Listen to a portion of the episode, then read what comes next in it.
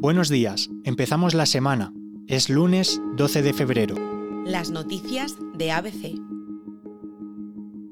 Ayer se celebró la misa funeral de los dos agentes de la Guardia Civil que perdieron la vida a manos de los narcos el pasado viernes en Cádiz.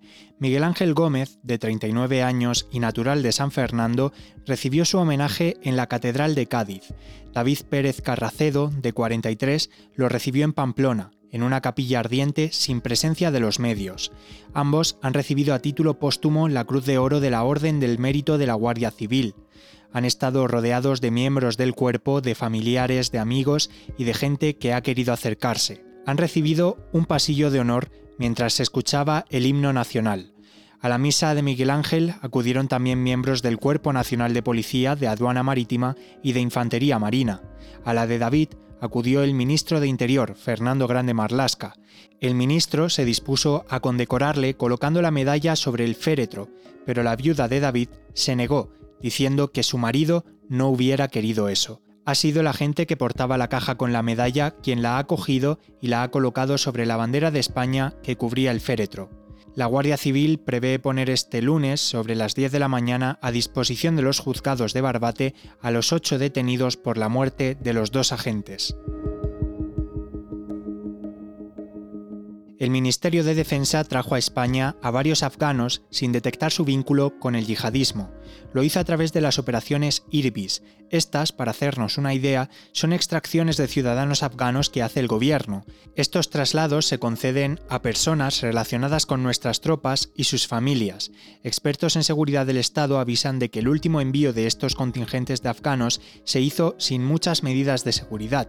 Solo se disponía de una lista con los nombres de las personas que iban a ser trasladadas a Madrid, una lista que fue elaborada por exteriores y posteriormente pasada a defensa, que dio la orden. Este sistema impedía una verificación eficaz de las personas que son enviadas a España. El jefe del Estado Mayor de la Defensa lo avisó al Ministerio de Margarita Robles.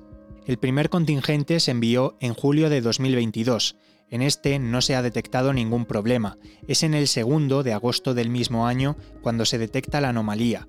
Según fuentes de defensa, los servicios de inteligencia de Pakistán fueron los que alertaron a España de la presencia de sospechosos vinculados con el yihadismo en estos grupos, algo que supone una amenaza para España y para el espacio Schengen. Se sabe que una mujer de este grupo habría viajado ya al centro de Europa y otros trasladados se encuentran en territorio español sin localizar. Y en materia económica les contamos que el plan de vivienda del gobierno cumple un año con 350 casas entregadas. El plan, tal y como lo anunció el Ejecutivo, pretendía entregar 184.000 inmuebles de alquiler social y asequible. A día de hoy, el sector inmobiliario mira el plan con escepticismo. Las empresas no han apostado con confianza en el proyecto.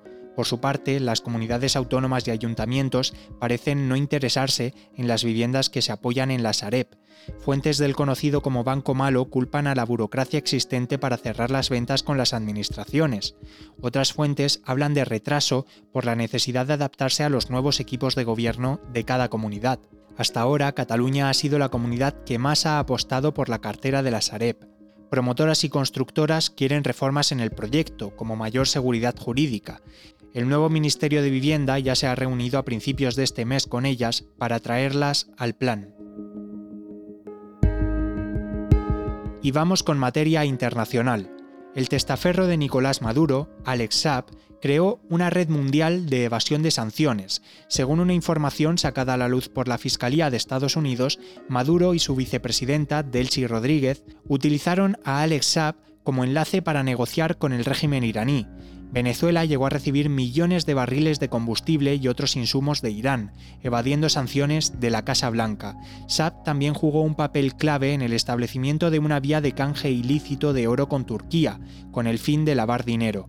Estos documentos judiciales salen a la luz una vez que bajo el gobierno de Biden Estados Unidos liberara a Alex Saab en diciembre todo por un canje con Venezuela para liberar a 10 presos estadounidenses y por la falsa promesa de Maduro de llevar a cabo elecciones libres. Y hasta aquí las noticias de hoy, pero antes de irnos, recordarles que pueden escuchar las noticias de ABC siempre que quieran en las principales plataformas de podcast, como iVoox o Spotify. También se lo pueden pedir a sus altavoces inteligentes y por supuesto pueden acceder a este boletín desde nuestra página web abc.es.